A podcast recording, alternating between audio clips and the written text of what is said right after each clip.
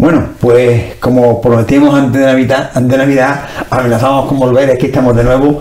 Antonio, buenas noches. Hola, buenas noches, Curro, y encantado de estar otra vez aquí en el año 2023. Tras el paréntesis de la, de la Navidad, como decía anteriormente, amenazábamos con volver y aquí estamos de nuevo, programa 102 ya, de cada trayectoria que andamos hace ya, hace un tiempecillo ya, ¿cuánto ha llovido? Eh? Sí, sí, bueno, más tenía que haber llovido, menos mal que ahora en este mes de diciembre, ya lo que va de enero, pues parece que se está enmendando un poco la cosa, esperemos que siga y que se enmiende.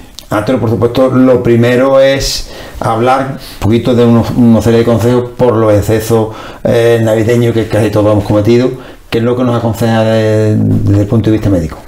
Bueno, eh, es lógico que en Navidades con las comidas, con los amigos, con la familia, pues nos hayamos ido un poco. Pero en fin, eso mm, yo creo que aquellas personas que pueden tener mayor riesgo de descompensación, como son por ejemplo los diabéticos, habrán tenido cuidado eh, y no habrán abusado. De todas maneras, si algo se ha sobrepasado, hay dos remedios. Uno es andar. Andar, eh, lo ideal sería gimnasio.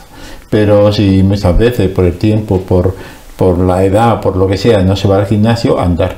Andar y coger el hábito. El hábito se coge en 21 días, cualquier hábito en 21 días, haciendo una cosa o, 30 días y empieza por poco. Empieza, por ejemplo, 20 eh, minutos andando al día. Es poco tiempo. Son, por ejemplo, 10 minutos para allá, en una calle, en una carretera, y 10 minutos de vuelta. O darle un par de vueltas a la manzana.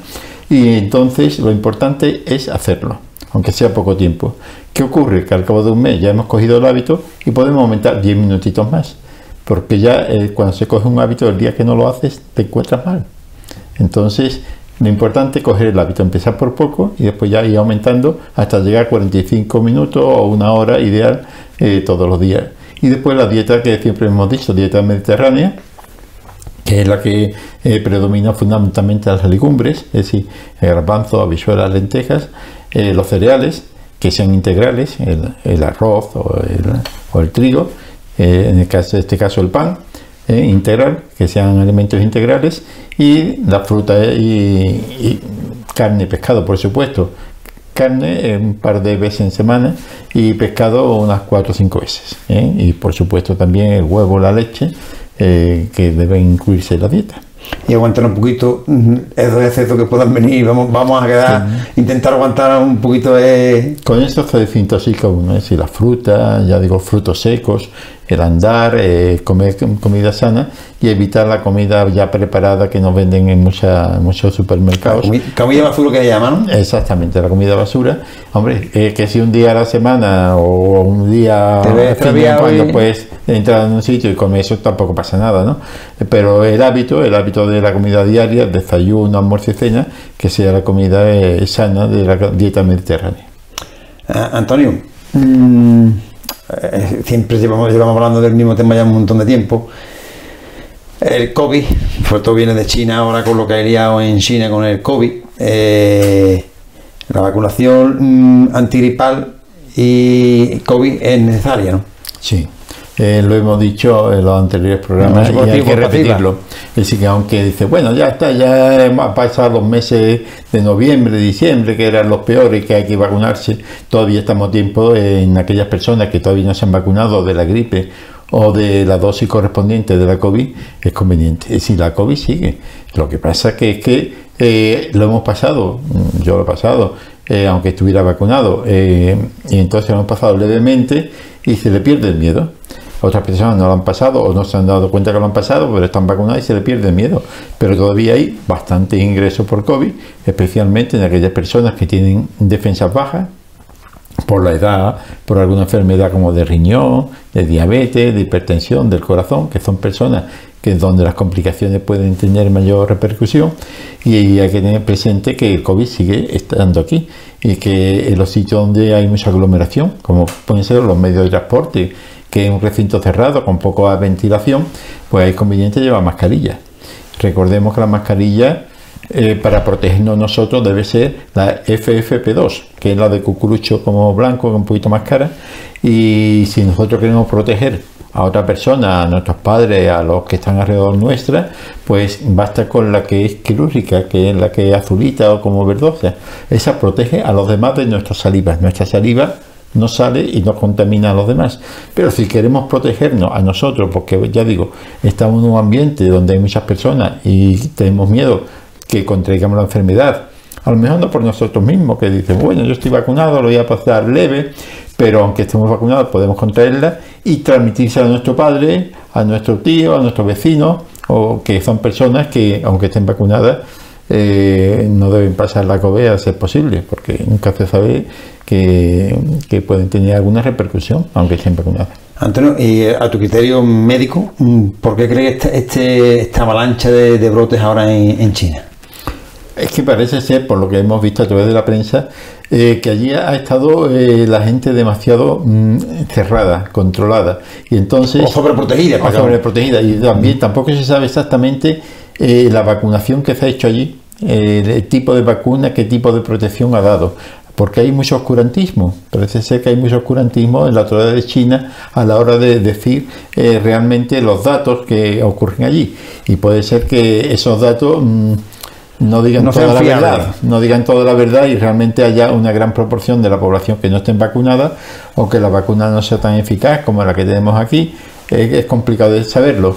Entonces eh, puede que haya alguna pequeña mutación también en algunos de los virus que aquí todavía no se ha dado, pero parece ser que por lo que se sabe hasta ahora, que esos casos que hay en China no tienen mucha repercusión en Europa porque parece ser que la vacuna que tenemos aquí puesta en Europa en fin, en los países que, no son de, del este, ¿no?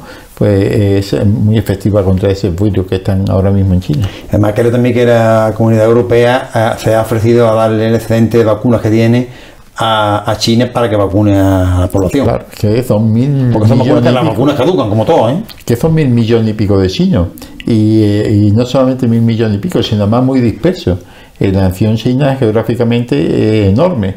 Y entonces llegar a todas las aldeas, a todos los sitios, muchas veces es complicado. Es decir, hay que comprender. Y ya digo, aparte de eso, no sabemos la eficacia de la vacuna china. Eh, realmente como, como ha sido. Es verdad que muchas veces, como tú bien dices, el oscurantismo o la opacidad o la falta de transparencia en, la información, pues hace que las dudas vengan y no se sepa lo que ha habido ni lo que hay incluso ahora en, la actualidad. Eso pasó como la COVID aquí al principio, hace tres años, que el oscurantismo que hubo en China a la hora de, detectar los primeros casos y comunicarlos, eh, fue, tuvo mucha repercusión, pero después también en Europa muchas veces el no tener medios para atacar a esta enfermedad desconocida, pues también este pequeño oscurantismo que hubo al principio, pues hizo que al principio pues la gente no supiera la gravedad o la posible gravedad de esta, de esta enfermedad que se venía encima.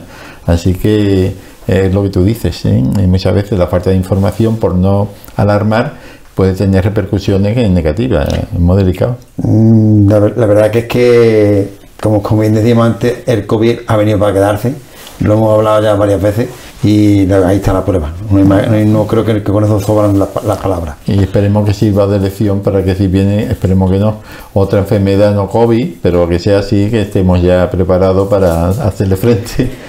Eh, también hemos hablado en programas anteriores de la capacidad de los científicos españoles, de que la verdad que están muy, muy preparados y prueba de ello es que ahora un grupo científico, creo, creo que estoy en Madrid, no, si no me corrige, han descubierto una proteína de hace 2.500 millones de años, 2000, si no me equivoco, ¿no? que puede, puede beneficiar o puede, si no beneficiar, mm, solucionar algunos temas de enfermedades genéticas. ¿no? Exactamente. Bueno, eh, la ingeniería genética en España, eh, en fin, tiene un gran valor. Eh, ya en la parte del Levante, creo que fue en Murcia, en fin, los científicos que hay allí en la universidad hicieron importantes descubrimientos acerca de la grips. Ahora que me acuerdo, sí. Eh, entonces, pues, ¿en qué consiste este descubrimiento? Como sabemos, muchas enfermedades que, que, nacen los niños con ellas o se desarrollan poco después son debido a alteraciones en los genes. Los genes son aquellas sustancias que nuestros padres nos transmiten eh, cuando se produce la fecundación del óvulo y donde se ponen las características de la persona, el color de los ojos, el pelo, la forma de la cara, cómo funciona nuestro organismo, en fin, todo eso va en una sustancia que se llama genes. Estos genes a veces son defectuosos, a veces por mecanismos desconocidos, otros no. Otros son, por ejemplo, las radiaciones, los rayos X, que vemos en los hospitales, o las radiaciones atómicas. Eso puede hacer que los genes, estas sustancias que hay, se alteren y entonces puede producir cáncer o enfermedades debido a esa alteración. Pues lo que han hecho estos científicos con este descubrimiento es que eh, con ordenadores, eh, a través de la informática, con ordenadores potentes, han visto estos genes y lo han programado de tal manera que han ido viendo defectos en estos genes o la forma de estos genes y cómo cortarlos. Entonces, ellos, por ejemplo, es como si yo tuviera un trozo de hilo y ese trozo de hilo en algunos puntos estuviera defectuoso, estuviera débil y por ahí, hoy por ahí se va a romper el hilo, porque está más débil, porque está deshebrado, pues entonces lo que eh, hacemos, cortamos el hilo aquí y cortamos aquí, quitamos la parte defectuosa y lo empalmamos. Y ya tenemos el hilo correcto, por los genes igual han descubierto una sustancia, una proteína, que los genes defectuosos cortan en la parte que está defectuosa, lo unen y ya esa enfermedad no aparece. Es decir, esto es sencillo así decirlo, pero es complejo. Entonces es, lo que han descubierto los, científicos españoles, que ya existía, es una molécula que dándole eh, informáticamente, no lo han descubierto en un ser que esté fosilizado, sino, y se bueno, es que esta alteración, si, si, ¿qué hubiera pasado si en el tiempo lo hubiéramos visto y le van informáticamente y visto que, que los cambios ha habido hasta 2.500 millones de años han podido llegar. Eh, a través, ya digo, de ordenadores, ¿eh? no porque la hayan descubierto en un fósil, que a veces dice, mira, han descubierto un fósil una, una proteína, creo que es, ¿no? ¿Cómo? Una proteína. Una proteína que hace el efecto de cortar, una sustancia que corta las partes defectuosas. Y por ejemplo, en el albinismo, el albinismo, como sabemos, son estas personas que tienen el pelo blanco, la cara blanca, la piel blanca, es decir, que, que destacan muchísimo, ¿no? Eh, parece, ya parece ser que están habiendo eh, grandes avances en la curación del albinismo. Pero es que, por ejemplo, la ELA, esclerosis lateral amiotrófica, que era lo que tenía Hopkins, el científico, eh, bueno, y algunas personas en una enfermedad desastrosa, pues, pues no esto va a ocurrir mañana ni dentro de un mes pero que, en fin, en los científicos dice que esto avanza y nunca se sabe, esto avanza que es una barbaridad. Como por ejemplo después de usted los aparatitos. Ya lo decía, ya lo decía Don Mirarión en la barbaridad de la paloma, la ciencia adelantan que es una barbaridad. Exactamente, y lo que ahora parece, oh, esto tarda por lo menos 5, 10, 15 años en que sea Nunca se sabe, ¿eh? nunca se sabe porque yo cuando terminé la carrera no existían los teléfonos móviles, ni internet, ni eso. Y era inimaginable que yo eh, a través de un teléfono pudiera ver la cara de mi familia, hablar en directo con alguien que está en América. Pues eso lo vemos, los niños lo ven tan normal. Pues estas cosas que ahora parecen todavía ciencia ficción, pues mm, quién sabe si estas enfermedades genéticas que ahora mismo no tienen en cura más que paliativo, es decir, más que aliviar, pues decir que, ya están los mecanismos para que no sea ciencia ficción. Y hablando de ciencia ficción, ahí tienes un aparato que también casi ciencia que también casi ciencia ficción. sí, este es un aparato eh, que para mí fue casi oh, mágico, mágico, en su momento. ¿Por qué? Porque cuando yo llegué a Prado de Rey, eh, me acuerdo perfectamente, yo empecé a trabajar en el año 1975 en Prado de Rey, 9 de diciembre, 9 de diciembre, yo llegué el día 7. No, el día, o sea, el día de Inmaculada llegué yo, empecé a trabajar el día siguiente. Total, que entonces eh, las personas diabéticas para saber el nivel de azúcar tenían que ir a Villamartín, desde Prado de Rey a Villamartín, levantarse por la mañana temprano y allí sacarse sangre, eh, después esperar el resultado de la analítica. Bueno, pues aquí tuvimos un tiempo, pero al cabo de un año por ahí o, un par de años de en Prado de Rey, eh, a través de las revistas médicas, vi que este aparatito pues eh, se llama el Chetone de la marca Ames pues podían medir eh, la cantidad de azúcar. de azúcar eh, como ahora hacen los diabéticos con el, aparatito que pequeñito que, te pincha el dedo. y pones, pues igual. Eh, entonces se pinchaba el dedo, había unas tiritas parecidas a las que hay ahora, que son estas. Se ponía aquí la gotita de sangre, cambiaba de color. Esto que está aquí, por ejemplo, el color amarillo al principio, pues se ponía moradito, más o menos morado. Se introducía aquí, en una ranurita que hay aquí. Se introducía aquí y entonces la, la, agujita marcaba un gramo, dos gramos, gramo y medio, unos centímetros, y podía saber en el momento la cantidad de azúcar que tenía. Sin tener que esperar, entonces en un momento dado, pues tú sabías si esa persona tenía azúcar por las nubes o una bajada de azúcar. También se podía hacer directamente con la lectura, mirando pero claro, no era muy fiable porque es más, más claro, más oscuro. Si quedábamos par y dice, mira, no ha dado azúcar, estamos, uh, azúcar, pero aquí sabía ya aproximadamente una cantidad bastante fiable sobre más o menos el control. Así que le tengo un cariño enorme, este aparato tiene ya de unos cuarenta y tantos años. Es decir, hoy día esto pesa, esto pesa, por lo menos kilo y medio. A, lo que vamos, Antonio, es y eh, para mí fue, eh, yo, en fin, ya digo, fue para ti, para los pacientes que, que, tienen que desplazarse. Claro, eso fue, eh, y sobre todo la diabetes.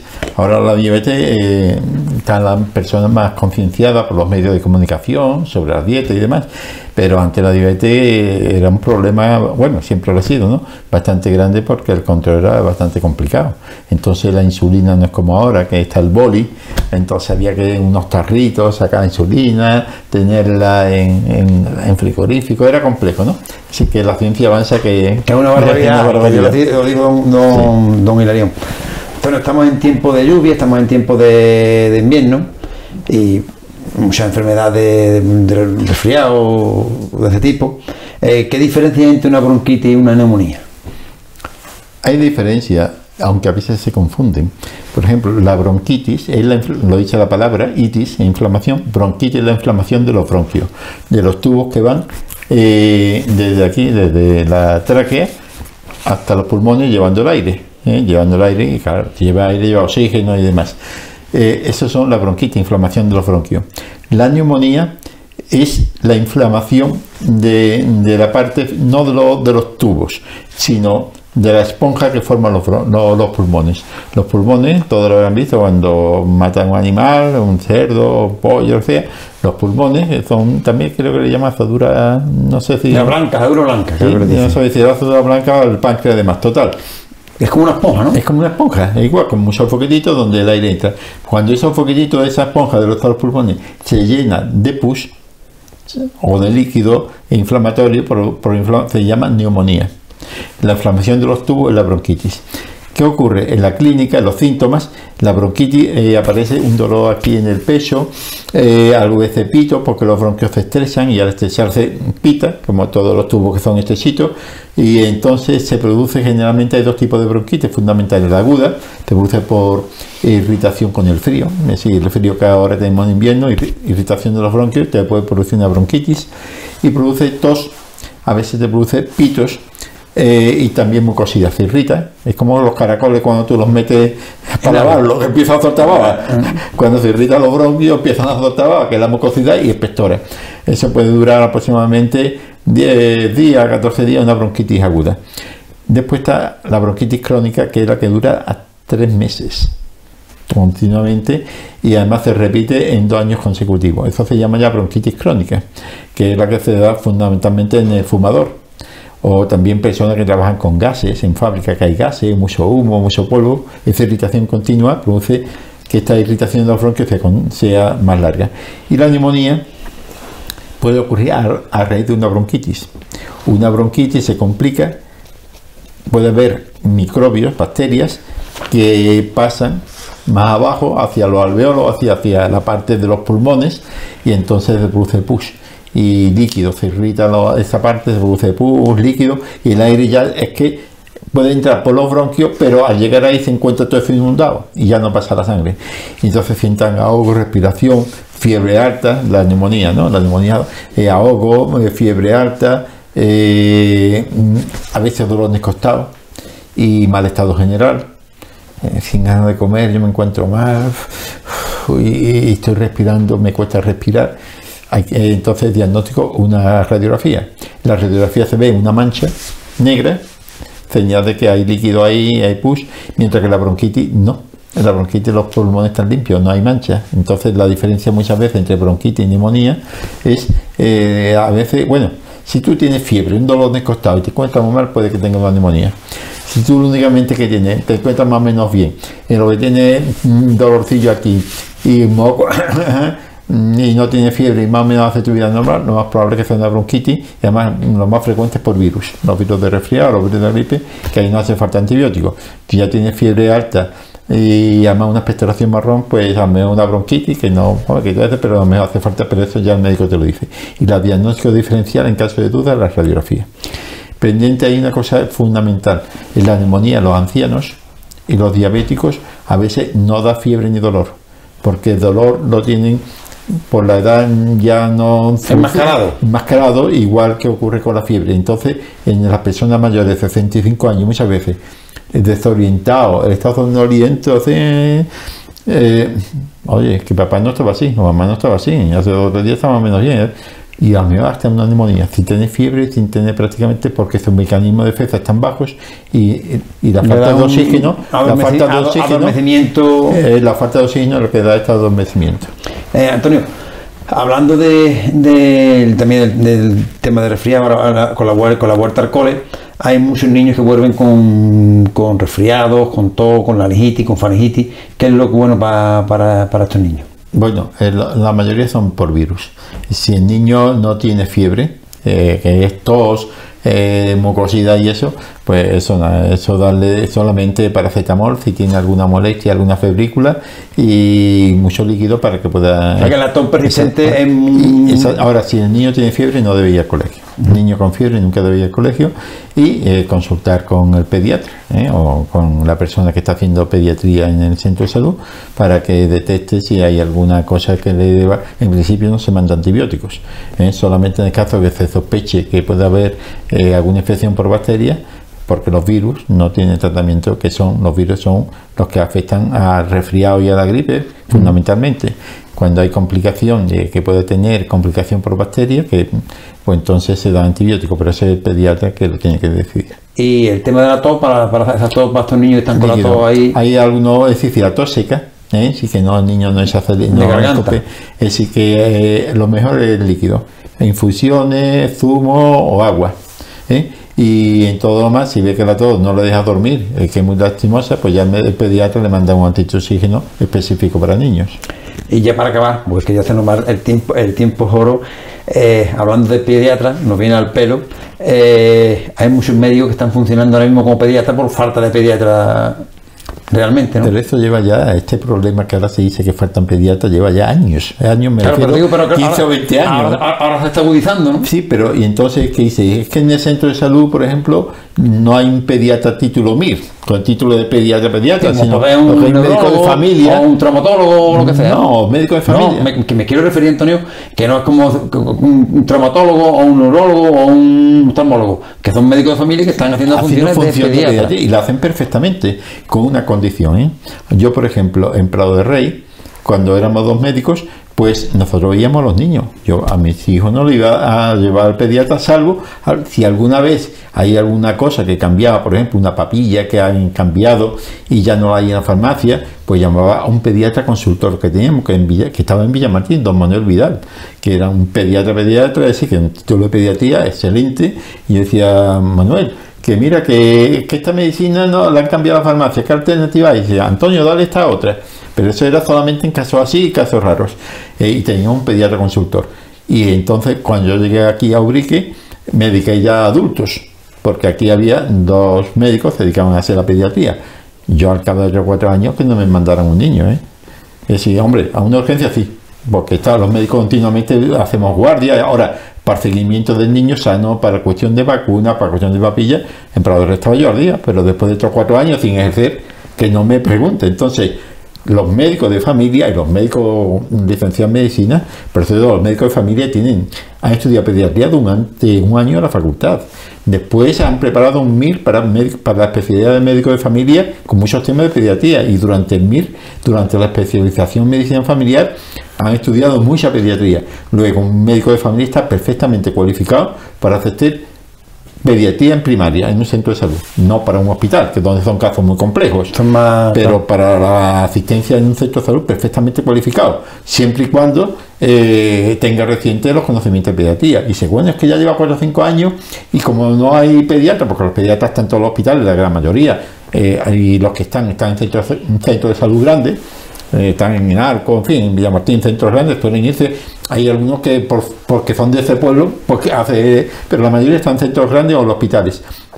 Los que son pediatras título MIR, pero que en un centro de salud perfectamente, un médico de familia hace la asistencia pediátrica perfectamente, ya digo, y si por lo que sea lleva varios años y tiene que pasar a pediatría porque faltan médicos, pues simplemente haciendo un reciclaje al lado de un pediatra durante dos o tres semanas para ponerse al día de las papillas, de las vacunas, del ordenador de Iraya, de, pues en dos o tres semanas, un mes, está perfectamente cualificado y hace pediatría, lo único que tiene que hacer es gustarle a los niños y que tenga buena relación con las madres, porque las madres son los que después van a transmitir los conocimientos que el médico le ha dado a la madre al niño, que va a ser la cuidadora.